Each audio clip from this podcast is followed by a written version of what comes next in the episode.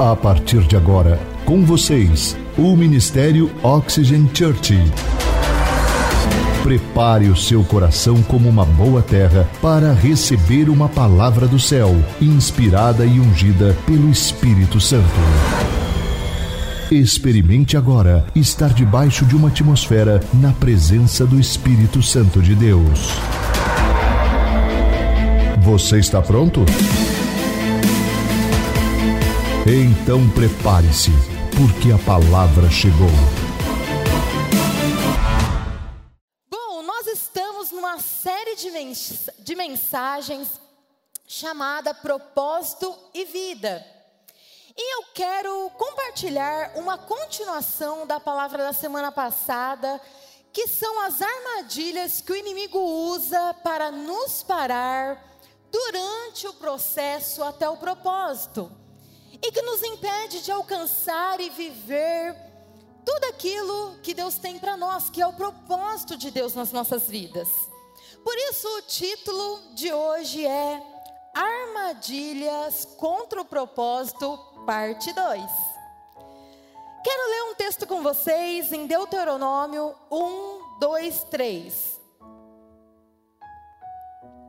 Que diz assim: em 11 dias, grave esse número, 11 dias, se vai de Oreb a Catsbarneia pelo caminho dos montes de Seir.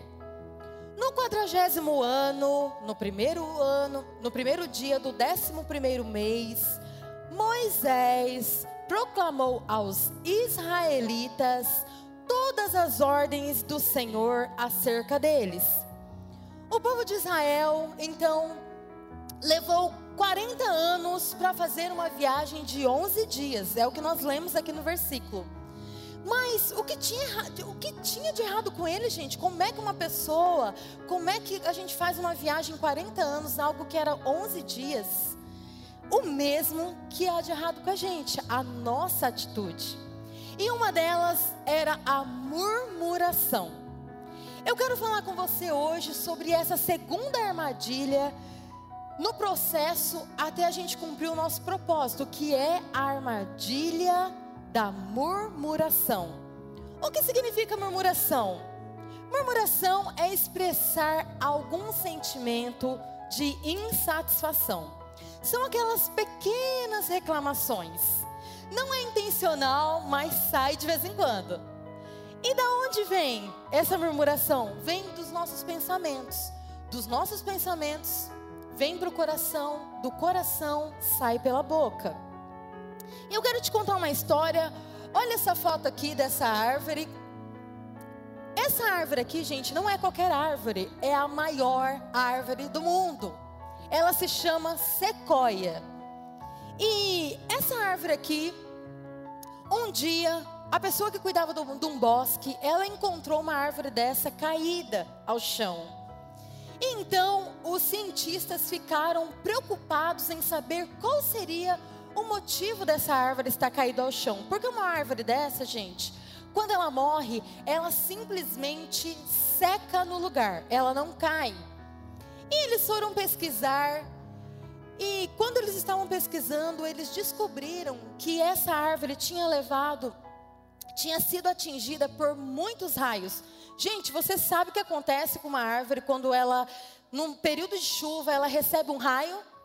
Sabe, né? Então, essa árvore, eles, quando eles pesquisaram, eles descobriram pelo caule dela que ela tinha é, recebido 10 raios, mais de 10 raios, e o caule estava intacto.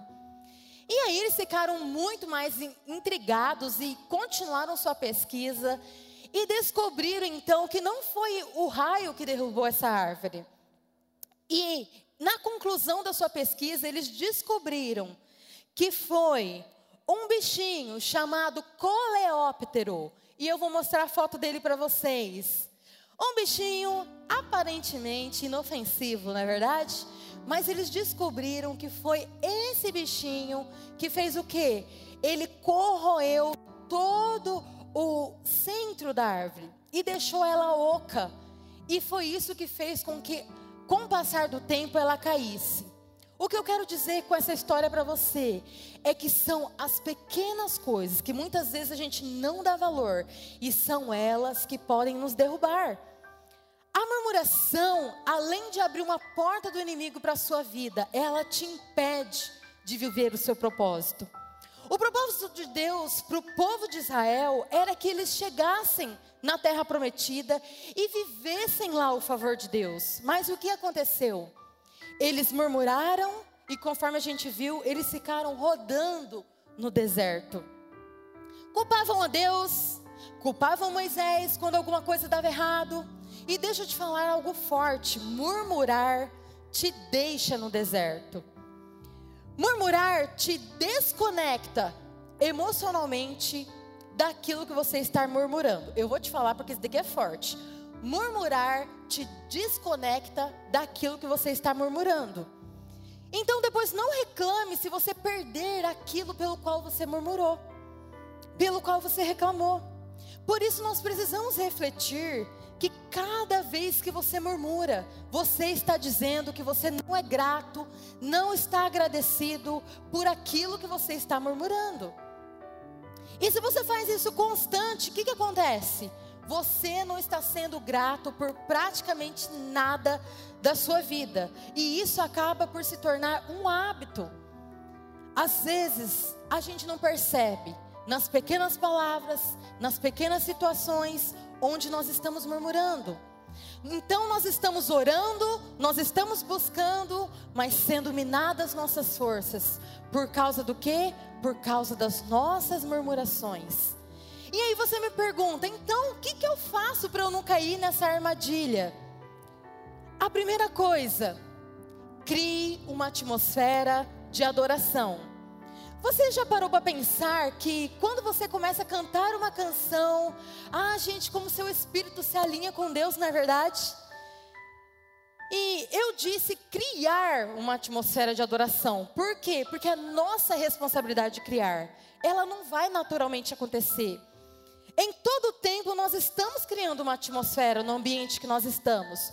Nós estamos criando talvez uma atmosfera de alegria, uma atmosfera de confusão, uma, uma atmosfera de medo ou uma atmosfera de dúvida. A atmosfera é o que governa o ambiente. E uma das coisas que, o, que governa o ambiente onde nós estamos é a nossa boca.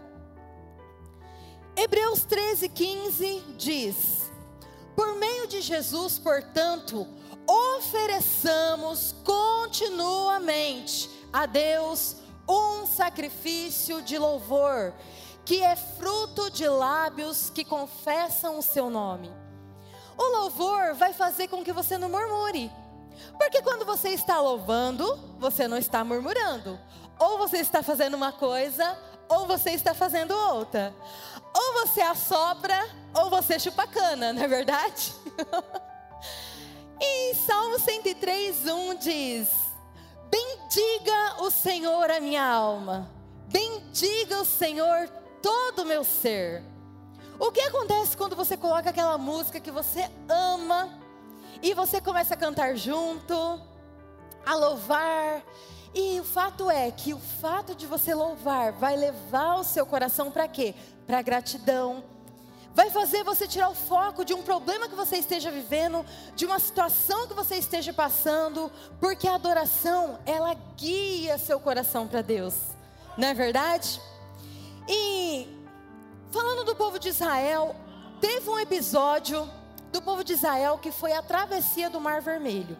Talvez você não lembre dessa história, ou, enfim, você nunca ouviu, então eu quero resumir aqui para você essa história. Ok, o povo de Israel estava vivendo no Egito como escravos. E Deus tinha uma promessa para esse povo, que ia tirar eles do Egito, ia resgatar eles da escravidão, e ia fazer realmente eles viverem algo abundante numa outra terra que manava leite e mel. Ou seja, Deus, fala, Deus tinha promessa de abundância, de prosperidade, de bênção, de um novo tempo para eles. Então, Deus usa a vida de Moisés, Deus fala com Moisés, ele não estava no mesmo lugar, e Deus fala com ele: Moisés, eu te chamei para você resgatar o povo de Israel e tirar eles do Egito.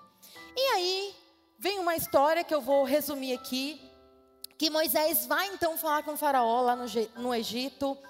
E, e aí você vê a faraó é, realmente não querendo, não abrindo mão. E aí, quando você vê a história das dez pragas, é porque foram as dez tentativas de Moisés para pedir para que ele deixasse o povo de Israel sair do Egito. Enfim, aí vem as dez pragas, mas o fato é que chegou um momento em que Faraó permitiu esse povo sair, liberou então o povo. E quando ele libera o povo, o que, que acontece? Moisés era chamado por Deus para guiar esse povo pelo deserto. E Deus já tinha dado uma direção clara para ele de como ele devia fazer. Deus falou como devia fazer e falou para ele colocar, levar esse povo até em frente ao mar, que era chamado Mar Vermelho. E geograficamente falando, a Bíblia diz que aonde eles estavam, parecia que eles estavam encurralados no deserto, não tinha saída, porque na frente tinha o um mar e eles não tinham como voltar. Por quê? Porque Faraó mudou de ideia novamente. E ele fez o quê? Ele começou a vir atrás desse povo, porque ele disse: Como é que nós podemos liberar esse povo? Eles não serviam. Quem que vai nos servir agora? Vamos atrás desse povo, resgatar eles. E aí, gente, a Bíblia diz que o povo de Israel começa o quê? A murmurar. O povo de Israel começa a murmurar, e aí Moisés diz para eles: aquietem-se e aguardem o livramento do Senhor. E Deus fala com Moisés, e Moisés, é, Deus diz para ele: Moisés, coloca essa vara no mar. E a Bíblia diz, gente, que Moisés fez como Deus mandou, e naquela madrugada houve um vento um vento que veio do ocidente. E o que, que aconteceu? A Bíblia diz que as águas se separaram como se fossem muros e deixou um caminho seco para o povo de Israel passar. Então, esse povo de Israel, finalizando essa história aqui, eles começam a passar por, essa, por esse caminho que Deus abriu milagrosamente no meio do mar. E o que, que acontece? Faraó começa a vir atrás. E quando eles terminam de passar, o que, que acontece? É o que eu quero te dizer aqui. Nós vamos ler esse versículo. O que, que eles fizeram quando eles terminaram de passar esse mar a seco? Êxodo 15, 1 diz: Então Moisés e os israelitas entoaram esse cântico ao Senhor. Cantarei ao Senhor, pois triunfou gloriosamente, lançou ao mar o cavalo e o seu cavaleiro. Ou seja, Israel estavam felizes de ver o quê? O que, que Deus fez, gente? Depois Deus fala para Moisés: coloque a vara no mar e as águas se fecharam por cima dos egípcios. Então, o povo de Israel estava vendo aquela desgraceira e só assim que eles decidiram louvar o Senhor. O povo de Israel então adoraram o que? Depois do livramento. Foi isso que nós vemos nesse versículo. Mas Deus quer que nós adoremos Ele antes do livramento. Devemos dar louvor a Deus antes e depois, e não só depois. Se a murmuração te aprisiona no deserto, o louvor te tira do deserto. Há poder no louvor, na adoração, e não importa se seja com lágrimas. A segunda coisa que você precisa fazer para não cair nessa armadilha é criar uma atmosfera de contentamento. Números 21, 4 e 5, vamos ler esse versículo. Partiram eles do Monte Or, pelo caminho do Mar Vermelho, para contornarem a terra de Edom. Mas o povo ficou impaciente no caminho e falou contra Moisés, contra Deus e contra Moisés, dizendo: Por que vocês nos tiraram do Egito para morrermos no deserto? Não há pão, não há água, e nós detestamos esta comida miserável. Aqui eles estão falando do que, gente? Do maná.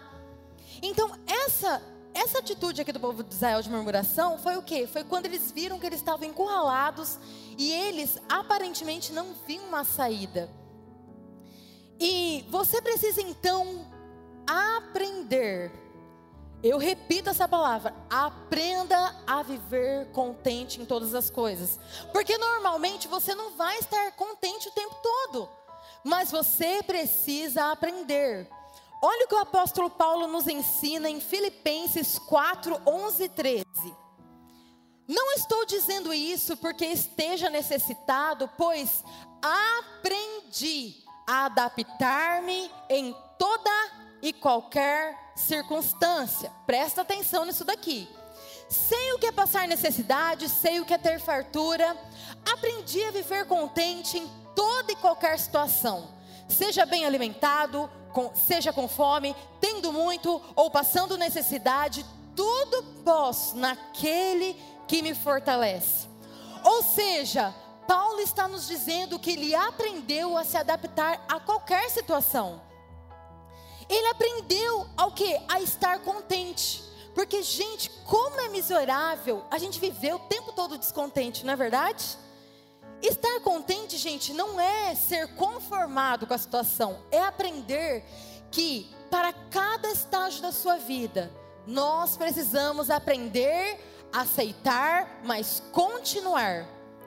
Deus não precisa, gente, fazer milagres no nosso dia para que a gente, para que Ele mantenha a gente feliz.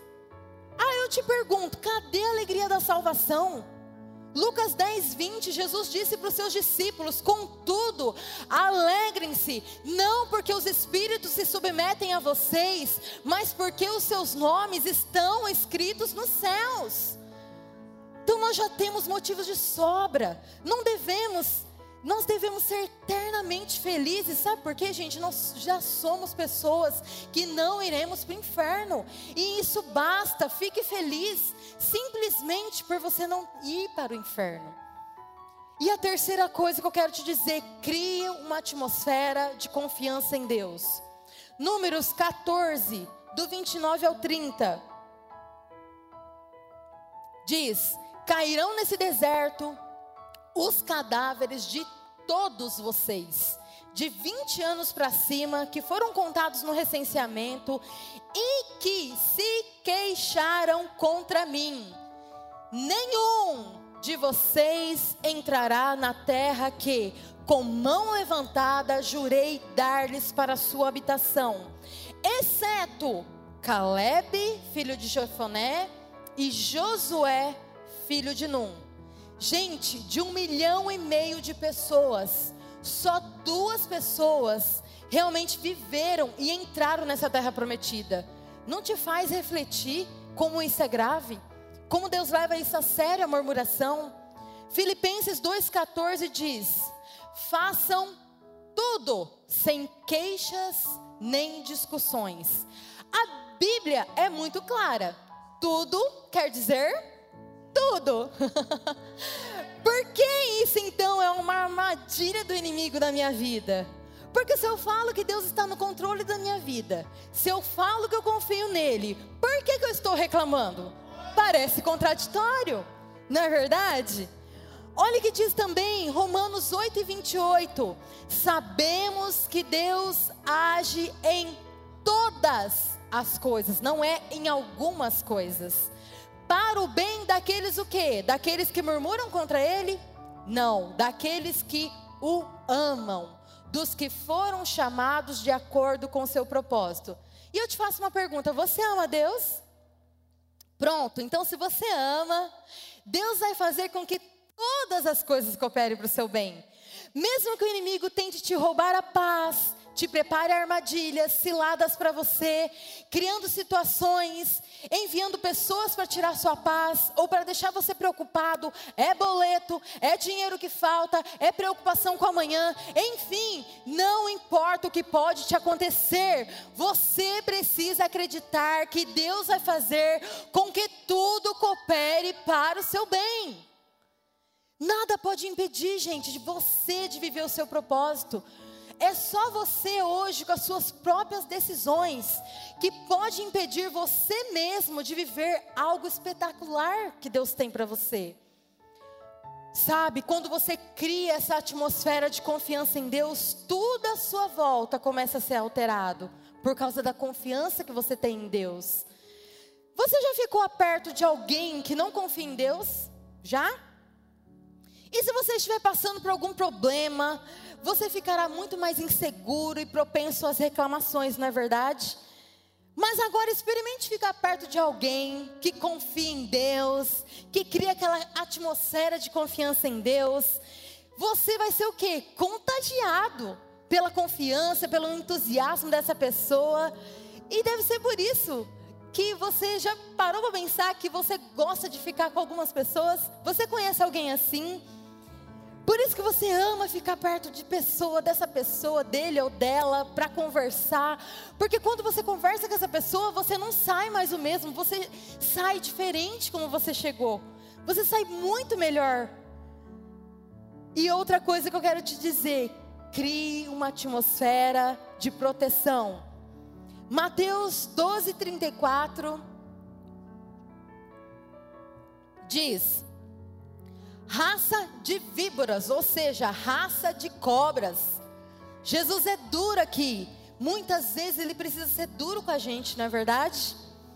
E o versículo continua: Como podem vocês que são maus dizer coisas boas?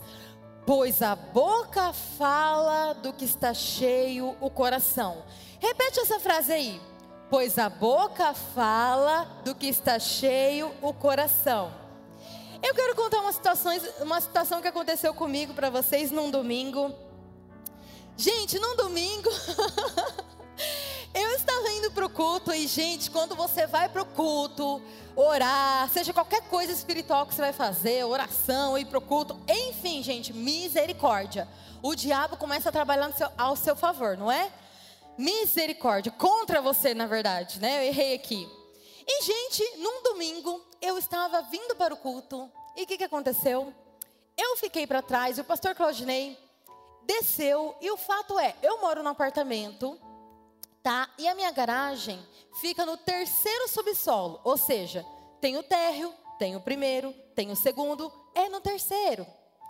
E aí, o que, que aconteceu? Deu horário. Pastor Claudinei, como sempre, desce o elevador e eu fiquei para trás, porque sabe como é mulher, né? Sempre tem uma coisinha ou outra ali para fazer. E eu fiquei para trás e quando eu desci no terceiro subsolo, que é onde eu esperava que o carro estivesse me esperando, chegou lá o pastor Claudinei tinha subido com o carro. Aí eu falei, tudo bem, ok, vou para o primeiro subsolo porque é onde fica o portão da garagem. E eu fui lá no primeiro, cheguei lá, o pastor Claudinei já tinha saído para a rua. Falei, tudo bem, voltei para o elevador, peguei e fui para o térreo. Chegando no térreo, o pastor Claudinei não estava lá. E aí, o que, que eu fiz? Liguei para ele para confirmar e falei, amor, onde você está? Ele falou, eu já fui embora. Agora você vai ter que pedir um Uber, porque você não apareceu. Eu falei, respirei e falei, amém, glória a Deus, vamos lá, ok, vamos pedir um Uber. Mas, gente, detalhe, parênteses aqui, nem sempre foi assim, tá? Nem sempre foi assim. E aí, o que, que aconteceu?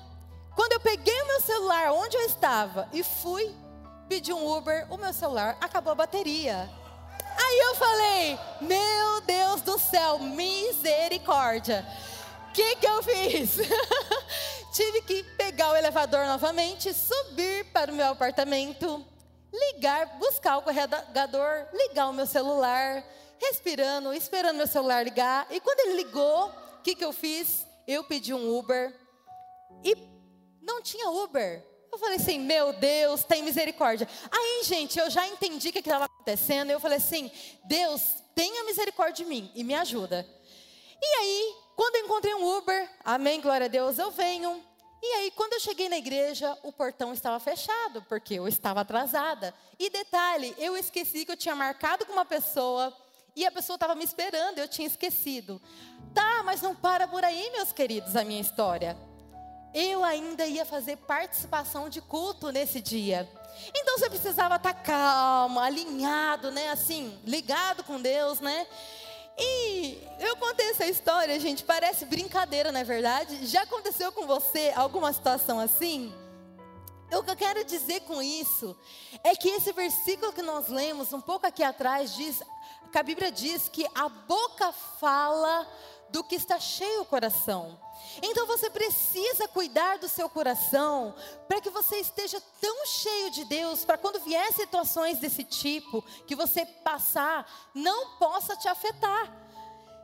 Crie uma atmosfera de proteção à sua volta. Impeça realmente que as outras murmurações ou pessoas que vivem uma outra atmosfera possa contaminar o seu coração. Quando te der vontade de murmurar, gente, o que, que você tem que fazer? O contrário, totalmente ao contrário do que você normalmente faria. É assim que você tem que fazer. Então respira e diga: Senhor, me ajuda. O que, que eu faço? Faça isso. E sabe, gente, essa história que eu contei para vocês, eu fico feliz porque eu vejo o quanto Deus tem trabalhado na minha vida. Não te deixa feliz quando você para para pensar e você fala: Meu Deus, há um tempo atrás eu teria outra atitude numa situação dessa. Isso não te deixa feliz quando Deus tem trabalhado na sua vida? Muito bom, né? E outra coisa que eu quero te dizer crie uma atmosfera de resiliência. Resiliência é a capacidade de suportar pressões. 1 Pedro 1, 6 e 7 diz: Nisto vocês exultam, ainda que agora, por um pouco de tempo, devam estar entristecidos por todo tipo de provação. Assim acontece para que fique comprovado que a fé que vocês têm, muito mais valiosa do que o ouro que perece, mesmo que refinado pelo fogo, é genuína e resultará em louvor, glória e honra quando Jesus Cristo for revelado. Tem muitas coisas importantes aqui nesse versículo. Primeira coisa que esse versículo está dizendo: você deve estar exultando, mesmo que você se, esteja entristecido. E, gente, estar entristecido é diferente de ser triste. Ser triste é estar abatido, deprimido. Entristecido é estar triste, ou seja, ser triste e estar entristecido é só um momento. As lutas e tribulações na nossa vida são para quê? Que disse esse versículo aqui? Para que a fé de vocês seja testada, é para nos esticar, é para gerar fé dentro de nós. E eu quero te dar um exemplo aqui. Peguei um elástico de borracha, ok? Então, gente, quando você entende que a sua fé vai ser testada, vai ser esticada, que a sua capacidade de crer em Deus vai ser testada, que a sua capacidade de suportar as provações vai ser testada, você tem o que? Você tem uma atitude diferente. Você não murmura quando você entende isso. Vocês estão entendendo? E a próxima coisa que eu quero falar com você é: crie uma atmosfera de boas amizades. O que eu estou dizendo é que você saiba quem são as pessoas que te influenciam. Você convive com alguma pessoa que tem mania de murmurar, de reclamar? Talvez você é amigo de uma pessoa, mas essa pessoa te faz mal, ela não te acrescenta nada, ela é negativa, ela só faz comentários ruins, como, por exemplo, eu estou com calor, ah, estou com preguiça, ah, estou preocupada. O fato é que se você continuar convivendo com essa pessoa, você está correndo o risco dessa pessoa te influenciar. Pessoas assim geralmente nos levam para murmuração, porque de tanto você ouvir reclamação, o que, que você acaba fazendo? Você acaba murmurando também, fazendo igual, não é assim? Então, gente, ou você vai ter que se afastar dessa pessoa, ou você vai ter que ser muito, mas muito influenciador para influenciar essa pessoa. E tem outra coisa, talvez essa pessoa é do seu convívio familiar. Talvez é sua avó, seu pai, sua mãe, seu marido, seu filho. O que, que você faz então? Pessoas que convivem com você e a murmuração delas realmente te machuca. O que, que você tem que fazer? você vai ter que evitar e se afastar. O que? Eu vou explicar. Se você ainda não tem condições de influenciar suficiente essa pessoa para ajudar ela a mudar a atitude dela, você vai ter que se afastar e se calar. O silêncio é a melhor forma de lidar com essa pessoa. Até o que? Até que você esteja forte o suficiente e que o seu coração esteja tão cheio realmente suficiente, cheio de Deus, para que você possa ter palavras de bênção, de gratidão, de louvor, de adoração, e você vai trazer aquela atmosfera, vai trazer aquele ambiente em que você vai influenciar aquela pessoa, em vez de você ser influenciado e deixar que ela atinja você. Você vai ter que aprender a lidar com isso e aprender o que? A ser esticado. Então, a pessoa te magoa, a pessoa te fere, a murmuração dela te faz mal, você vai ter que aprender a se esticar. Você está entendendo? Então, gente, eu quero encerrar dizendo algo para você, para acender uma luz vermelha, quando você pensar em reclamar. A primeira coisa que eu quero te dizer: a murmuração é pecado. Quando você se encontra murmurando ou reclamando, você precisa se arrepender e pedir perdão a Deus. Por quê? Porque tudo que não provém da fé é pecado. A murmuração é o que? É expressar, como eu já disse, algum sentimento de insatisfação, mas também demonstra falta de fé. Olha que Hebreus 11:6 diz: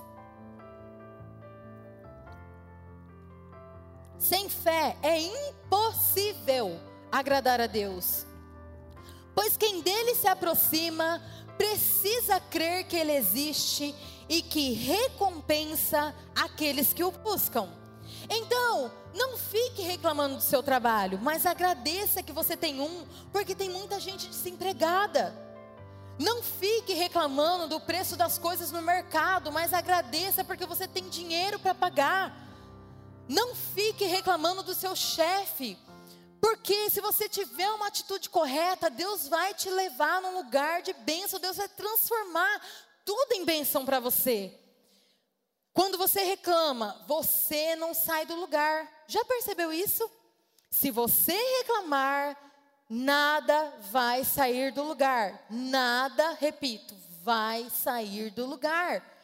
Para quê? Para que você aprenda que a murmuração é muito mais sério do que você pensa. Ela é pecado. E eu me lembro da primeira vez que a gente alugou uma casa, eu tinha casado, e foi a primeira casa que a gente alugou, porque antes disso eu morei um ano com a minha sogra. Quando a gente foi alugar essa casa, era uma casa que só estava na laje. Ela não tinha pintura, ela não tinha piso, ela estava completamente no cimento. E um dia a gente chegou em casa à noite e, para nossa surpresa, aquele dia choveu misericórdia, foi um pé d'água aquele dia. E quando a gente chegou em casa, para nossa surpresa, o nosso único colchão estava encharcado de água porque deu muita goteira justamente em cima dele. E detalhe, gente, eu estava grávida de cinco meses, já barriguda. E para você ter noção, o quanto de água que encheu o colchão, a gente apertava a nossa mão assim no colchão e enchia a nossa mão de água. E então, o que, que a gente fez? A gente não reclamou. A gente não ligou para os nossos pais, a gente não ligou para ninguém, a gente se acalmou e pensamos numa solução. E a solução foi: eu dormi no sofá, grávida, barriguda, e o pastor Claudinei pegou uma coberta e dormiu no chão. E nós ficamos dias assim dormindo, até que o sol aparecesse e que supostamente o nosso colchão secasse para que a gente pudesse dormir nele. O que eu quero te dizer com essa história é que muitas vezes a gente a gente acha que a nossa situação é ruim, até a gente saber o que é realmente uma situação ruim. Até a gente refletir, ver, perceber que tem pessoas que estão numa situação muito pior que a nossa, não é verdade? Então, pare de murmurar sobre tudo e desfrute o caminho até chegar lá. 1 Coríntios 10, 10 diz: E não se queixem, como alguns deles se queixaram e foram mortos pelo anjo destruidor. Aqui é um conselho para nós. Ele está falando quem? Quem se queixou? O povo de Israel. Quando você fica chateado, a primeira coisa que você faz é ficar rabugento. Já percebeu isso? Sendo duro para se dar bem. Mas vamos lá, vamos começar aqui. Só porque você te, teve um dia ruim, não significa que você vai chegar na sua casa e maltratar a sua família. Só porque você ficou preso no trânsito e não chegou a tempo onde você queria estar, não quer dizer que você precisa ser rabugento com a atendente, gente. Só porque nós temos problemas, não significa que nós temos que encrencar com as outras pessoas o tempo inteiro. E você diz, bem, é porque você não sabe o que eu estou passando. Bom, eu quero te dizer que você vai continuar nessa situação até que você aprenda a agir da maneira certa. É isso que vai acontecer. Deus, gente, está mais interessado em nos mudar do que mudar as circunstâncias. Eu vou repetir, presta atenção. Deus está mais interessado em nos mudar do que mudar as circunstâncias. E quando Ele termina de usar as circunstâncias para trabalhar em nós, Ele remove ela das nossas vidas. E nós teremos mudado o bastante para não se importar se a gente estava passando por aquela circunstância ou não. Não é verdade? E eu não sei quantos de vocês são pais. Quando você vai tirar férias, é delícia, né, gente? É muito bom. E quando você vai tirar férias, é quando você está com uma criança no carro, chega um momento que essa criança ela cansa, ela vai cansar, certo? E quando ela fica cansada da viagem, ela começa a perguntar: quando que nós vamos chegar?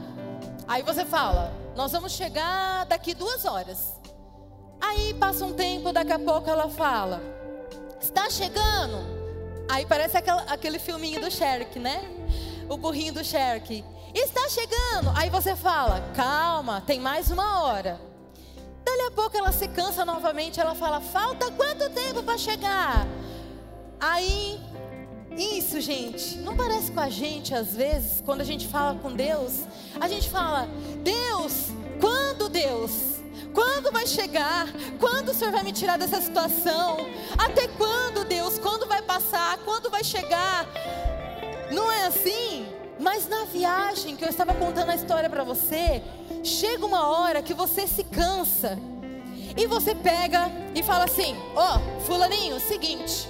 A hora que chegar, vai chegar. Fica quieto, senta aí e aproveita a viagem. Então, gente, Deus muitas vezes tem que nos dizer: você vai estar lá quando chegar lá. Então, por que Deus diz isso? Porque Deus tem um tempo estabelecido. É no tempo dele, não é no seu. E eu te pergunto: qual alicerce você quer estar? Como nós podemos construir uma vida abençoada, um relacionamento com Deus, se a maior parte do tempo, a maior parte da nossa vida nós estamos murmurando? Então, gente, o nosso fundamento começa a ser não a oração, não o relacionamento com Deus, não a gratidão, mas sim o que? A reclamação, a murmuração, a crítica. E o que?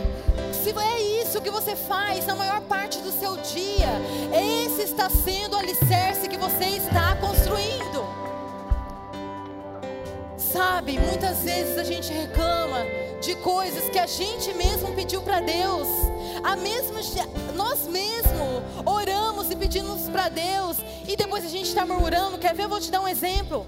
Você pede um carro novo para Deus e depois reclama da parcela que tem que pagar. Você pede um trabalho para Deus e depois reclama que tem que acordar cedo para trabalhar. Você pede uma casa grande para Deus e depois reclama que é muita coisa para limpar. Você pede um filho para Deus e depois reclama porque tem que educar. Você pede um cônjuge para Deus e depois reclama porque agora você tem que amar. Você já parou para pensar se uma pessoa solitária gostaria de uma companhia para almoçar? Sabe, talvez você tenha feito um alicerce na sua vida, que talvez não seja o alicerce que você realmente queira ficar, e você precisa refletir. E eu quero ler com você Deuteronômio 1:6, que diz: O Senhor, o nosso Deus, disse-nos em Horebe: Vocês já ficaram bastante tempo nesta montanha. E Deuteronômio 1:8 diz: Ponho essa terra diante de vocês. Entrem e tomem posse da terra que o Senhor prometeu sobre juramento dar aos seus antepassados, Abraão, Isaac, Jacó e aos seus descendentes. O que, que Deus está dizendo? Deus está dizendo: você não já acha que você passou tanto tempo nessa montanha? Você quer continuar rodando nessa montanha? Eu tenho te dado vida, eu tenho te ensinado, eu tenho mostrado para você qual é o caminho, eu tenho te mostrado qual é o caminho certo, mas você decide se você quer ou não. Sabe, se nós queremos ter resultado, nós precisamos mudar a semente que nós estamos plantando. Eu quero te mostrar a foto da semente daquela árvore que eu contei para vocês a história lá no começo. A árvore da, da sequoia. É uma semente grande. E o que eu quero te dizer com isso é que a semente está na sua mão. Você decide quais sementes você quer plantar. Porque sabe de uma coisa? Dependendo da semente que você plantar, são as mesmas que você vai colher. E aí talvez você me pergunte, mas então o que eu faço para consertar a bagunça que eu fiz? Que tal começar a ser grato? Exercitar, agradecer nas pequenas coisas. Quando você sentar para almoçar, antes de comer, você diga: Deus, muito obrigado por esse alimento. Porque tantas pessoas, Deus, talvez não tenham alimento na sua mesa. E eu tenho tudo o que eu preciso na minha mesa. Quando estiver indo para o trabalho, já experimentou agradecer a Deus pelo carro ou moto, pelo trans, meio de transporte que você vai até o seu trabalho? Não importa se você vai de ônibus, quantas pessoas não têm nem o dinheiro do ônibus? Tudo é motivo para você agradecer. E quando estiver indo para o trabalho também, já parou para pensar, para agradecer pelo seu trabalho? Deus, obrigado pelo meu trabalho, porque quantas pessoas ficariam felizes de ter um salário no final do mês, de ter um chefe e elas não têm. Por isso eu te dou graças hoje. E assim por diante. Se você começar a desenvolver o hábito de agradecer por tudo, você não vai cair na armadilha do inimigo. E vai o que? Vai alcançar com muito mais rapidez o seu propósito. E isso vai fazer o que? Te impedir de cair nessa armadilha novamente. Então, agradeça, mas não só a Deus, mas também agradeça as pessoas que são uma bênção para você, verbalizando isso. Repita essa frase: Eu preciso verbalizar a minha gratidão. Repete aí. Quais são as pessoas que foram uma bênção na sua vida? Pessoas, sabe, que te amaram, pessoas que te ajudaram quando você mais precisou e você nunca sequer agradeceu. Ou quais são as pessoas hoje que te faz bem, que acrescenta valor na sua vida, que são importantes para você e são uma inspiração para você, mas você nunca sequer agradeceu. Sabe, eu tenho um desafio para você. Que tal começar a praticar isso agora? Vamos praticar isso agora? Escolhe então uma pessoa e vamos lá. Você vai ligar ou mandar um WhatsApp para ela agora. Agora. Vamos lá você vai surpreender ela. Pega o seu celular e se arrisca a praticar a gratidão. Vamos lá, faça isso agora. Não, não, não, não faça depois, não faça amanhã, faça agora. Pega o celular, pense em alguém, uma pessoa e liga ou manda um WhatsApp para ela. E eu termino dizendo, meus queridos, não deixe que essas armadilhas faça você construir um alicerce que não é um alicerce que você está querendo construir a sua vida. Não permita que a maior, do parte, a maior parte do tempo você esteja murmurando, mas que a maior parte do seu tempo você esteja louvando, agradecendo, crendo, confiando em Deus e nas promessas dele para a sua vida. Tome a decisão de usar todas essas ferramentas para chegar com triunfo, para chegar da melhor forma possível no seu propósito.